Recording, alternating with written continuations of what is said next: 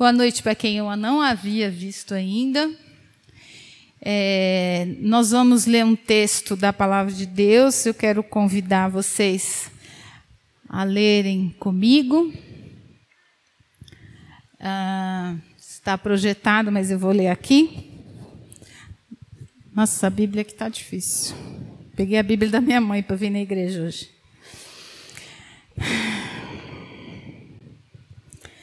De manhã cedo, quando voltava para a cidade, Jesus teve fome. Vendo uma figueira à beira do caminho, aproximou-se dela, mas nada encontrou a não ser folhas. Então ele disse: Nunca mais dê frutos. Imediatamente a árvore secou.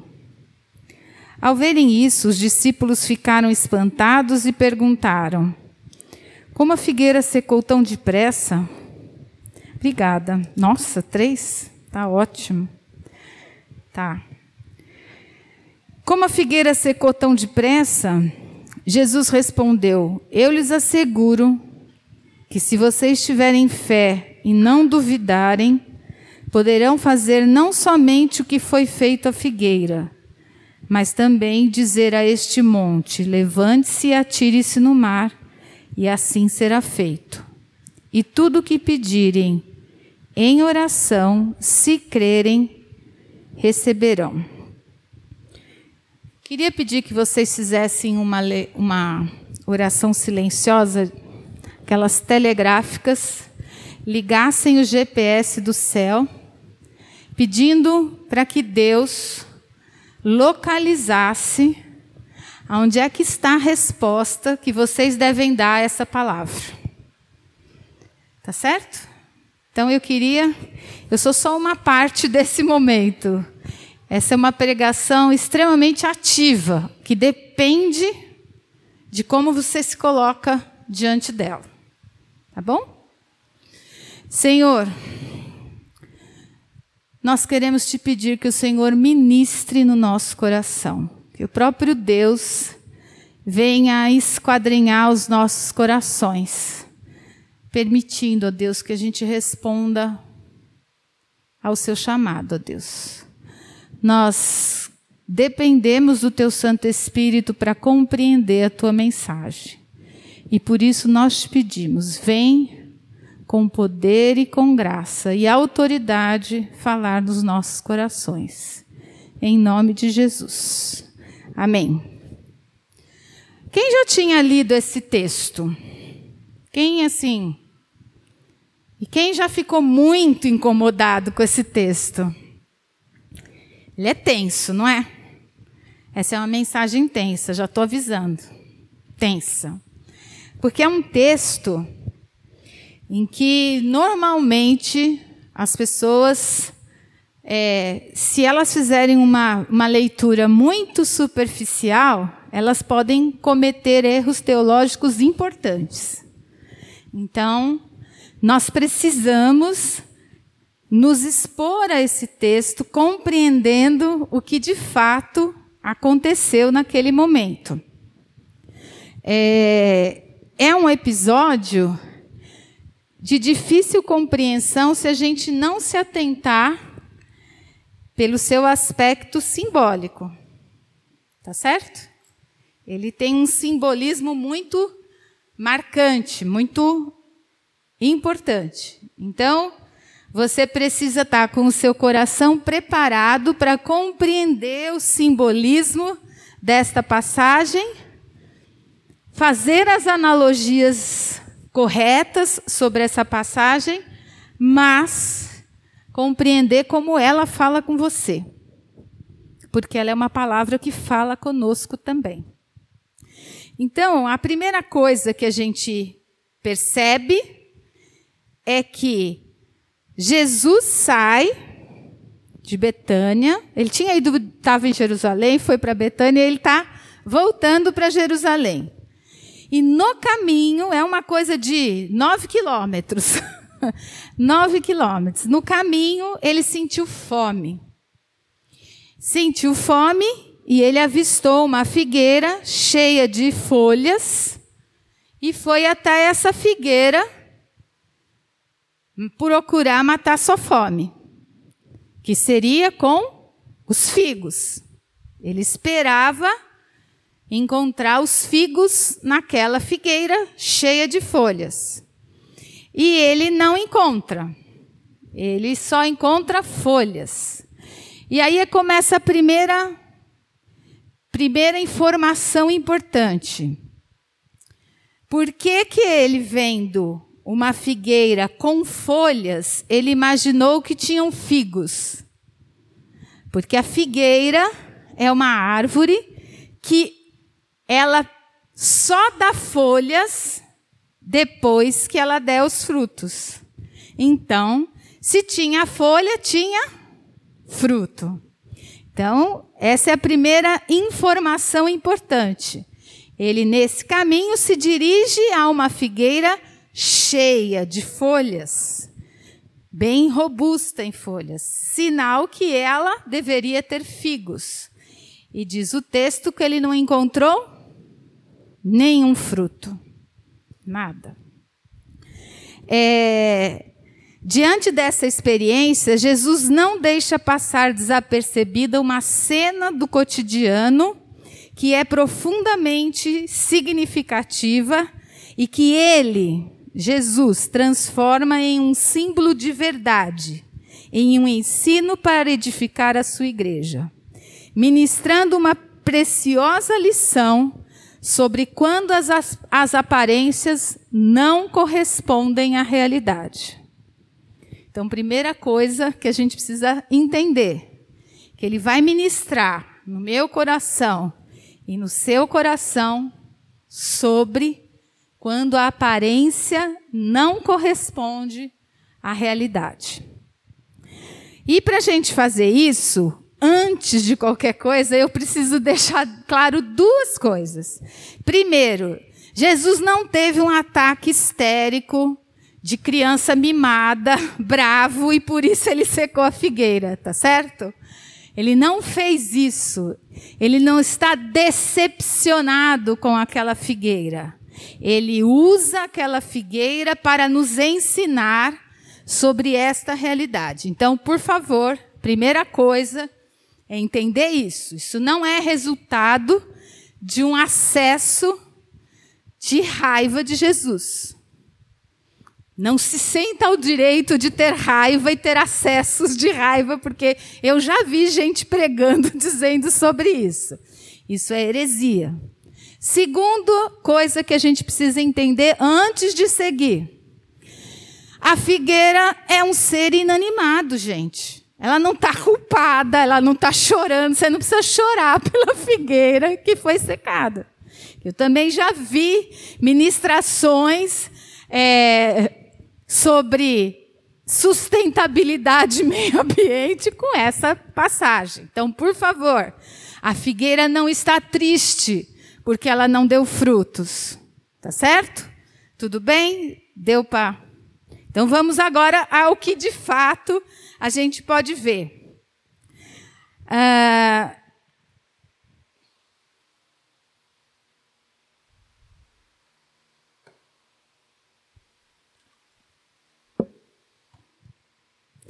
nós vamos comprar um púlpito, né? Nós vamos, porque isso aqui não está dando certo. É, Jesus Deus decretou que aquela figueira se transformasse em um instrumento de revelação da verdade. Jesus não está imputando culpa à figueira, ele simplesmente está afirmando que, como ela não está cumprindo a sua finalidade, ele decretou que ela não mais produziria fruto, ou seja, permaneceria do jeito que ela estava, sem dar frutos. Estamos vendo aqui o Criador usando a criação para ensinar teologia aos seres humanos. E agora eu queria fazer uma primeira analogia necessária para a gente tentar entender o que é que o Senhor está nos ensinando. Essa é para você, Daniel Marinho, presta atenção. Chegou a sua parte nessa mensagem. Lembra que eu combinei? É essa parte. Salta os olhos. Por que, que Deus toma uma decisão soberana de secar esta figueira. Salta aos nossos olhos o fato de que esta figueira, sem dúvida, representava Israel. O povo de Deus, que Deus havia separado, enviado seus profetas, o povo portador da revelação sobre Deus. A meta de Deus era fazer conhecer, se fazer conhecer aos seres humanos através de um povo escolhido. Mas Israel não cumpriu a sua finalidade. finalidade. O povo hebreu aguardava a manifestação do Messias. Seu reinado seria eterno, ele viria para redimir o seu povo dos pecados, ensinando, a partir dessa experiência de arrependimento, seguida de perdão de pecados, a amar. Viveriam para a glória de Deus mediante a prática do amor. Entretanto, o Messias se manifestou, a profecia foi cumprida, e o povo da aliança, ao invés de se curvar diante do Messias, de o adorar e o glorificar, decidiu matá-lo. Então, o Senhor, a poucos dias antes da sua morte, entrega esta profecia: nunca mais nasça fruto de você. Aqui nós estamos diante da experiência, de uma das experiências mais dramáticas que um ser humano pode viver. Não, não existe uma sentença mais difícil de encarar do que essa Peça para o Espírito Santo ministrar no seu coração sobre o que a Bíblia está falando. Por mais difícil que seja fazer uma exposição dessa passagem, é preciso entender, através das, desta narrativa, que chegou um tempo em que Deus pôs um fim na sua relação com Israel, dizendo: nunca mais nasça fruto de você. Eu não vou mais enviar profetas, nunca mais eu vou esperar frutos de arrependimento do, deste povo. Vocês, perdi, vocês pediram a morte do Messias enviado. Eu lhes concedi oportunidades espirituais raras e mesmo assim vocês endureceram o coração e não se dispuseram a me amar. E por amor a mim, amar os seres humanos vocês estão irremediavelmente endurecidos. Então, essa é uma coisa importante da gente entender. Aquele era um momento histórico, uma cena histórica, onde Jesus demonstra para os seus discípulos que tudo aquilo que era feito para que Israel manifestasse quem Deus era, estava num ponto final, porque ele sabia que seriam eles que o entregariam à morte, rejeitando definitivamente o Messias. Eles não tinham mas como reconhecer. Então, este é uma importante compreensão que Jesus, sem raiva, sem desespero, sem decepção, ele fala: nunca mais nasça fruto de vocês. E desse momento em diante, após a morte do Messias, somos um povo só. Todos nós, eu, você, quem é de Israel, tem a mesma necessidade, reconhecer que o Messias veio, nasceu, morreu e ressuscitou e é por isso que nós temos a possibilidade de testemunhar de quem Ele é. Naquele momento, Jesus está sentenciando para Israel: chega. Mas aí vem. Então, essa é a analogia, tá certo? Figueira, Israel. Mas é importante. Ah, e tem uma coisa que eu queria dizer para vocês que eu ainda não comentei. Não sei se vocês sabem, mas esse é uma passagem que alguns estudiosos chamam como anti-milagre de Jesus. Ah, e é estranho, né? Como assim anti-milagre? Por quê? Porque todos os milagres de Jesus trouxeram cura, salvação, esperança, alegria. E este foi uma intervenção milagrosa, porque secou, e diz Marcos, né, da raiz para cima, ela secou inteira, né? Imediatamente pela palavra de Jesus. Pela sentença. Então é considerado um antimilagre porque ele, através da morte, ensina a possibilidade da verdade. E a gente não, não, não inclui esse texto como um texto de milagre. Né? Então, essa é uma algumas verdades que eu gostaria de compartilhar com vocês, é, reveladas nesse antimilagre de Jesus. Nem sei, se, mas os estudiosos chamam assim, eu acho esquisito, mas antimilagre. Primeira coisa que a gente constata, e isso é importantíssimo para a igreja, existe propaganda enganosa no nosso meio. Existe folha, tem lugar que tem folha bonita, mas não tem fruto. É possível ser figueira frondosa, mas lá dentro você não achar fruto. E o que Jesus quer é fruto.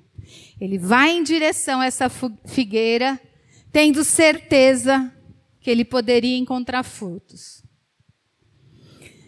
Eu acho que a figueira fazia propaganda enganosa, ela anunciava algo que não era verdadeiro. A figueira só tinha folhas e não tinha fruto. E Jesus procurou se alimentar dela.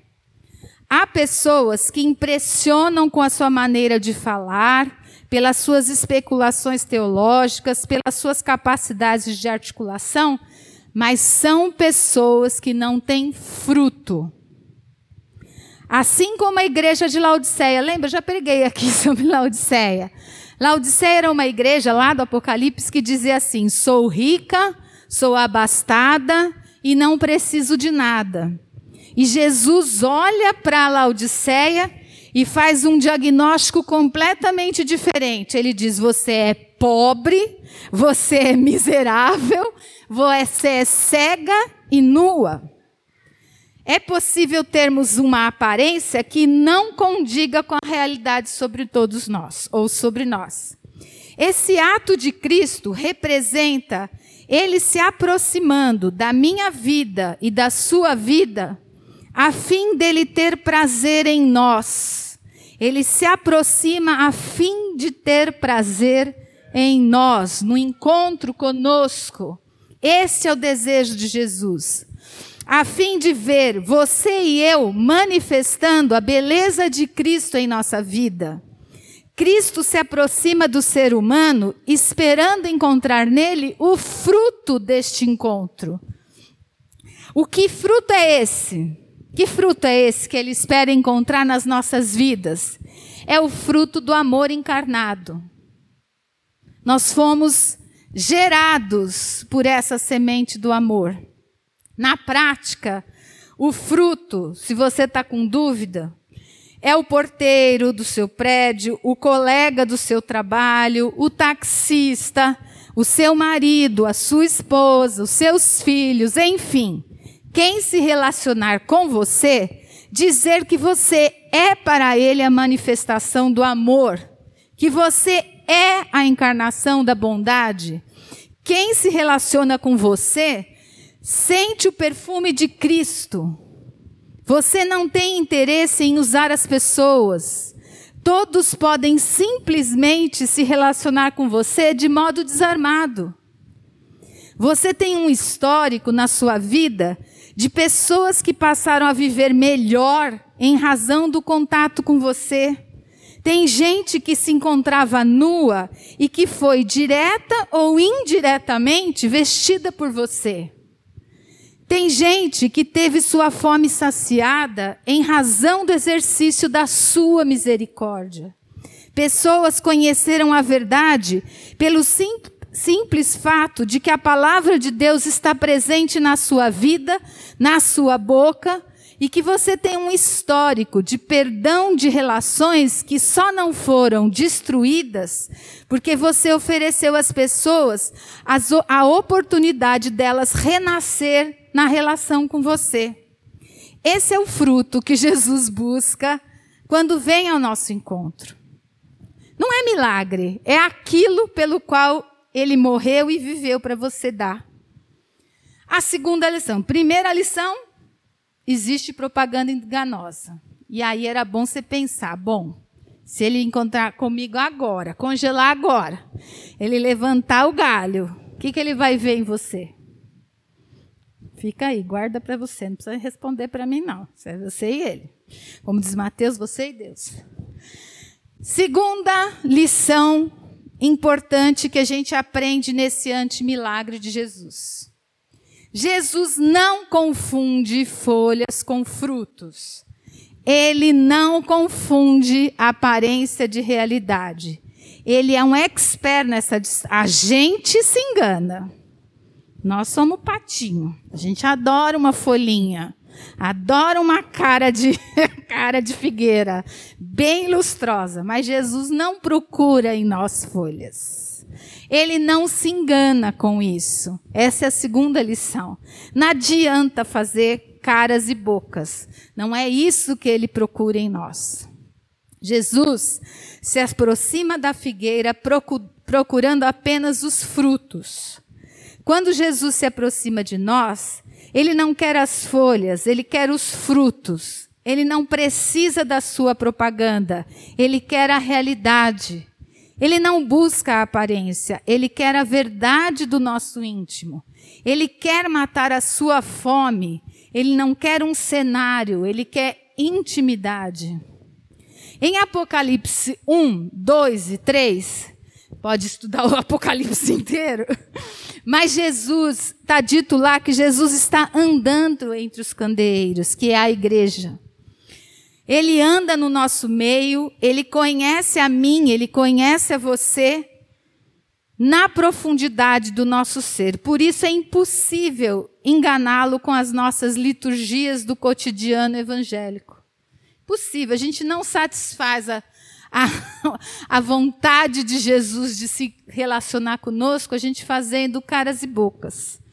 Ele tem o direito de esperar pelos frutos, porque fomos enxertados nele. Ele é a verdadeira, a videira verdadeira. Nós somos os ramos. A seiva da vida está em nós. O poder do Espírito Santo habita em nós. Nós fomos batizados no corpo de Cristo. Nós recebemos uma novidade de vida e devemos produzir frutos desta nova realidade. Ele não apenas procura frutos em nós, ele tem o direito de encontrá-los. Porque tudo aquilo que precisamos para produzir os frutos, ele já nos deu. Não tem nada de novo para acontecer. Só falta parecer o fruto. Nós temos a sua palavra, nós temos o seu espírito, temos a sua presença, temos a autoridade e a ordem dele de que devemos produzir frutos e muitos frutos, porque é nisso que o Pai é glorificado. Quando Jesus se aproxima de nós, ele tem fome de ver em nós santidade, piedade, bondade, amor, pureza, alegria e paz. E ele não se, se, não se satisfaz com as folhas. Ele sente a necessidade de sermos santos. E é por isso que ele procura frutos em nós. E o que, que ele tem encontrado quando ele se encontra com a gente? Você conhece quais são os frutos do Espírito Santo e dá aí um feedback. Tem fruto aí nessa videira? Tem? Boa. A terceira questão que eu acho importante também a gente pensar neste texto se trata dessa condenação difícil, dolorosa, uma sentença: nunca mais nasça fruto de ti. nunca mais nasça fruto de ti. Fique como você está, permaneça como está. Este é o maior juízo de Deus. Continue o injusto sendo injusto. Aquela figueira se tornou em metáfora do destino de não poucos homens e mulheres por terem endurecido seu coração para a palavra de Deus. Esse, são, esse é o cenário em relação à figueira. Mas logo depois disso, logo depois disso, a palavra agora assume um sentido impressionante. A gente sai do lugar de pensar que você tem dado ou não tem dado fruto, e aí Jesus dá um, um salto de esperança, de provocação. Estão prontos para a segunda parte da provocação? E vai precisar responder a isso também. Depois desse milagre, a palavra agora assume um sentido impressionante, que enche os nossos corações da mais profunda esperança. Após a, palavra de Jesus, a figueira, os discípulos ficaram atônitos pela imediata ação divina. Como a figueira secou depressa, mestre. A palavra de Cristo secou a figueira e os discípulos então ficaram muito impressionados com isso. Percebendo Jesus, e aí é o versículo 21, põe para mim o versículo 21. Percebendo Jesus que eles, os discípulos, estavam atônitos com o que aconteceu à figueira, ele aproveitou para aproximar a mais uma verdade, a mais um ensino importante. E aí ele fala: em verdade lhes digo, diz vers algumas versões. Por quê? Quando ele fala isso, ele diz assim: o que eu tenho para dizer a vocês corresponde a uma verdade absoluta. Isso é, não é questionável, é a verdade. Eu estou dizendo que eu vou, e quando ele fala em verdade, em verdade, eu te digo, eu quero dizer, esta verdade é para prestar atenção, porque ela é o sentido inteiro é a revelação, é a palavra de Deus. E aí ele diz: se tiverem fé e não duvidarem, não somente farão o que foi feito à figueira, mas até mesmo se disserem a este monte: levante-se e jogue-se no, jogue no mar, assim será feito.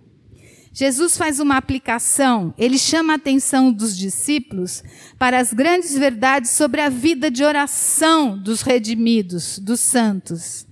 Se vocês tiverem confiança na misericórdia divina, se vocês crerem na revelação, no Deus que se revelou como Pai a vocês por meio da pregação, se vocês não duvidarem do caráter de Deus, se vocês tiverem certeza de que Deus é real e pessoal, Jesus afirma que se tivermos fé na essência de Deus, na sua integridade, no Deus real, pessoal, único e eterno, que ele ouve as orações do seu povo.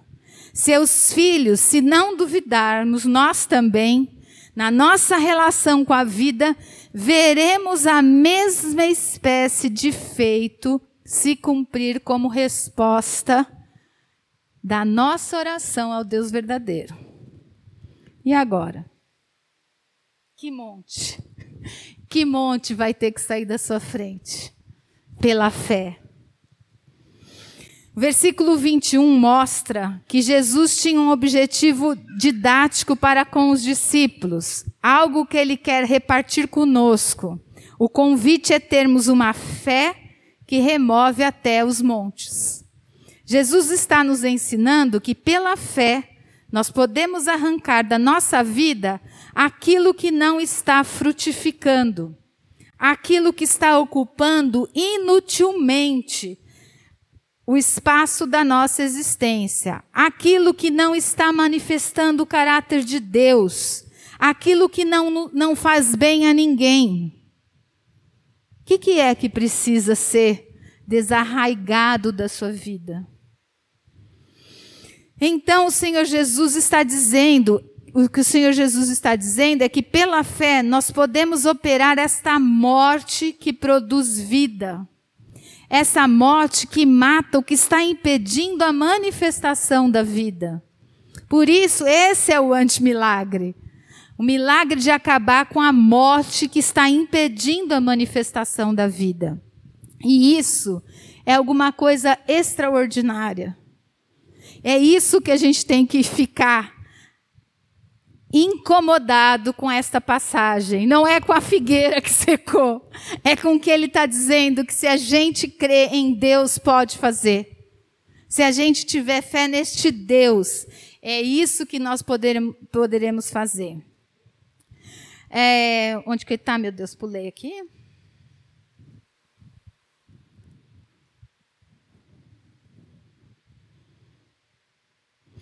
No versículo 21, então, Jesus está nos ensinando que pela fé nós podemos arrancar da nossa vida aquilo que não está frutificando, aquilo que está ocupando inutilmente. Só ocupa espaço, gente, precisa arrancar. Aquilo que não tem nenhuma vida, só ocupa espaço, tira. O que ele declara é assim: vocês vão fazer a mesma coisa que eu fiz com essa figueira. É o mistério, ministério da morte, morte daquilo que tem que morrer, a fim de que a vida se revele em todo o seu esplendor para a glória de Deus. E o que Jesus está dizendo é que aquilo que não produz fruto pode, pela fé, ser desarraigado em nós. E a fim de que neste lugar nós plantemos aquilo que é condizente com o nosso novo nascimento, com a nova a nossa regeneração, com o fato de sermos filhos e filhas de Deus. Então não estabeleça limite para isso. Você é do tipo que põe limite? Isso Deus pode, aquilo Deus não pode? Não estabeleça limites para ser novo nascido em Cristo se livre das marcas da sua morte, porque somos criação de Deus, realizada em Cristo Jesus para as boas obras, as quais Deus preparou antes de nós praticarmos. Nós fomos preparados para a prática das boas obras. É para isso, é por isso que ele pode ir em sua direção e em a minha direção, porque ele tem certeza que é possível ter esses frutos. Ele não está procurando alguma coisa que ele não deu primeiro. Nós é que precisamos lembrar de que ele se deu para que a gente tivesse uma vida cheia de frutos. Aquilo que não temos energia para fazer, aquilo que está para além das nossas forças, que nos marcou, aquilo que foi plantado e não dá fruto, pode sim, pela graça de Deus, ser retirado da sua vida. Existem áreas da nossa vida, aquilo que devemos olhar e dizer: eu não quero mais isso em mim, eu não vou mais insistir neste ponto. Isto não é digno de ocupar espaço na minha vida. Este lugar é um lugar destinado para as obras para a glória do Pai. Outro tipo de problema que Jesus está falando é sobre um monte de alguma coisa, alguma situação, alguma dificuldade, de uma luta que pode ser comparada a algo sólido, concreto e removível. É um monte. Aquilo que a gente olha e diz: isso não tem jeito. Isso é monte. Ou eu pulo, ou ele fica lá. Então o Senhor leva os seus discípulos a pensarem na possibilidade do considerado inamovível sumir do nosso campo mental, da nossa frente, sumir da nossa frente. Esse é o sentido do monte ser transportado para o mar. Você não vê mais, o caminho fica livre. A ideia de tirar esse monte é deixar o caminho livre para você viver a vida que Ele espera, não só espera, deu por você. Como que é isso possível? Aí vem o versículo 22. O versículo 22 vai nos dizer como isso é possível. E tudo que me pedirem em oração, crendo, vocês receberão. Então ele está falando de uma relação com Deus que pode ser caracterizada por uma profunda confiança no amor divino. O servo de Deus absolutamente certo do fato de que Deus é confiável, de que Deus ouve a sua oração, de que Deus não brinca com a vida humana, que Ele cumpre as suas promessas. Podemos compreender pela lição de Jesus que esta que se esta for a sua relação com Deus, se for esta a intimidade com o seu Pai celestial, e crer que nem essa figueira, nem este monte são mais páreos para o seu Deus, e aí então em razão desta convicção, vocês vão verbalizar o desejo desta figueira morrer e este monte desaparecer da sua vista. E aí isso vai acontecer. Ele está falando de um ajuste da nossa vontade com a vontade de Deus. Pela fé, nós queremos o que Deus quer.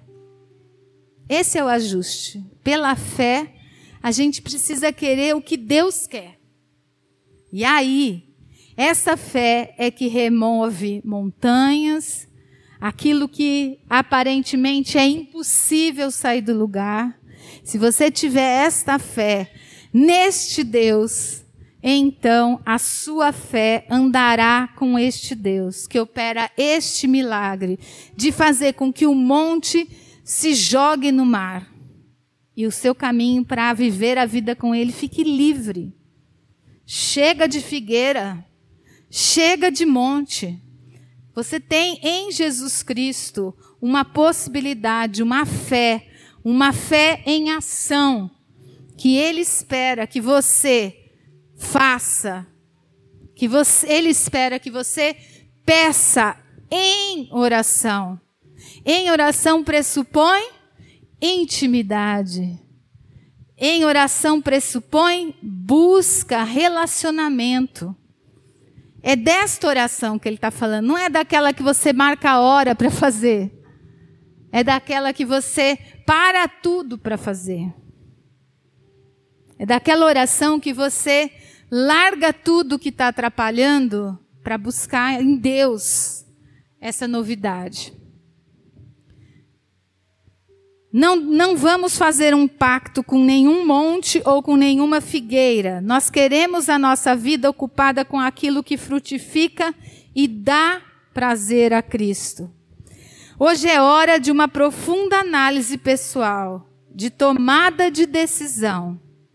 Jesus está aqui, nós cantamos isso, nós oramos por isso, nós dissemos que Ele é maravilhoso, que nós queremos mais dele. Não foi isso que nós fizemos no período de louvor? Porque nós cremos nesse Jesus, que vem ao nosso encontro, porque Ele tem prazer em se relacionar com você. Ele vem ao nosso encontro buscando saciar a vontade dele de ver em você em mim frutos desta relação. Ele pressupõe que aquilo que ele está fazendo na minha vida e na sua vida não é inútil, não é à toa, não é para você ficar numa estante parado, esperando, tirando pó. O que ele espera de tudo isso que tem acontecido na sua vida, que você dê frutos. Frutos de quem se relaciona com aquele que é o Todo-Poderoso. E hoje, eu acho que Jesus está aqui para levantar os galhos da sua vida, para olhar lá dentro das folhagens, para ver se ele encontra algum fruto. Ele não, lembre-se, ele não vai se contentar com folhas. Ele não tem aparência, ele precisa dos frutos porque ele tem fome da relação com você. Se na sua oração sincera você reconhecer que não tem frutos, é hora de você clamar aos céus, porque Ele pode reverter essa situação. Só Ele pode reverter a situação. Ao vermos a figura da figueira secando, que a gente seja impelido a dizer: Senhor, que esta figueira não seja o símbolo da história da minha vida. Que este não seja o meu destino por causa do endurecimento do meu coração. Essa é uma palavra que Deus tem feito de muitas maneiras no meu coração.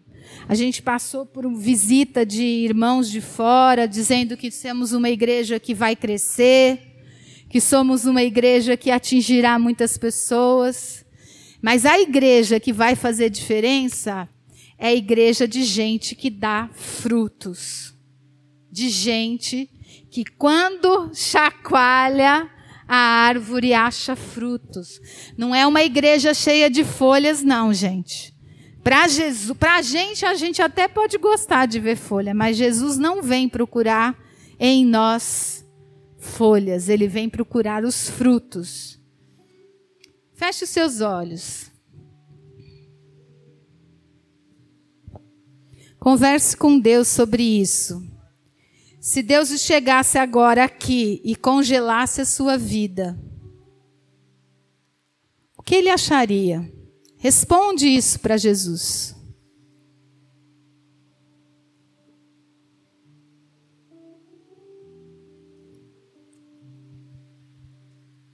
O que é que tem ocupado lugar na sua vida que você tem insistido demais que se acontecer, tudo vai mudar.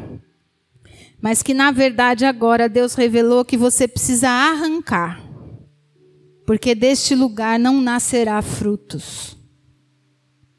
Eu creio que Deus está falando para você, falando com você, porque a palavra de Deus foi apresentada. E nós cremos que o Espírito Santo aguarda uma resposta, uma resposta sua, o que, que ele tem encontrado em você? Quando Jesus, quando você se apresenta a Ele, Ele tem tido prazer em te encontrar? Você tem matado a fome que Jesus tem quando Ele te encontra? Gente, não é legalismo. Eu não estou pregando sentença de morte. Veja, nunca mais você vai dar fruto, significa que você não mudou. Entretanto, Jesus está dizendo que se você tem fé em Cristo Jesus, no que Ele fez por você, a sua vida é muito maior do que essa figueira que não dá frutos. Muito maior. O que Ele está dizendo que o que Ele tem para você é capaz de acabar, você pode acabar com outras figueiras. E de forma que aquilo que para você aparece como uma barreira imutável, ele está dizendo: se você crer em mim, você vai dizer para essa coisa, para este lugar, para esta barreira, saia daí se jogue no mar e o seu caminho vai ficar livre. Senhor, Senhor Jesus, tu és amado, nós queremos mais de ti e bem menos de, de nós. Mas nós queremos, Jesus, que o teu encontro conosco seja de alegria, ó Deus. Nós ministramos no coração dos nossos irmãos, no meu coração, ó Deus, esse ministério de morte daquilo que não produz vida, ó Deus. Ó Deus, vem limpar, Senhor, vem limpar tudo aquilo que tem impedido os meus irmãos a crescerem, a se tornarem maduros na fé. Ó Deus, ajuda-nos nesta fé, Senhor. Aumenta a nossa fé tal maneira que todos nós sejamos capazes, Senhor, de por fé na nossa relação contigo, orarmos aquilo que é a tua vontade. Alinha, Senhor, a nossa vontade à tua vontade. Ó Deus, é isso que nós cremos que o Senhor nos ensina nessa passagem. Que se nós tivermos fé em oração, tudo o que a gente pedir acontecerá, porque pediremos aquilo que o Senhor quer. Por isso, Senhor, nos ensina a orar dessa maneira, Senhor. Nos ensina a nos aproximar do teu coração, Senhor. Que o nosso coração pulse, ó Deus, conforme o seu. Ó Deus, não nos permita mais desviar de montes que o Senhor quer remover, ó Pai. Em nome de Jesus, remove esses montes na minha vida, na vida de cada um dos meus irmãos, para que todos nós sejamos um corpo frutífero para a honra e glória do nosso Pai, ó Deus. Em nome de Jesus, amolece o nosso coração, para a tua honra e para a tua glória. Amém.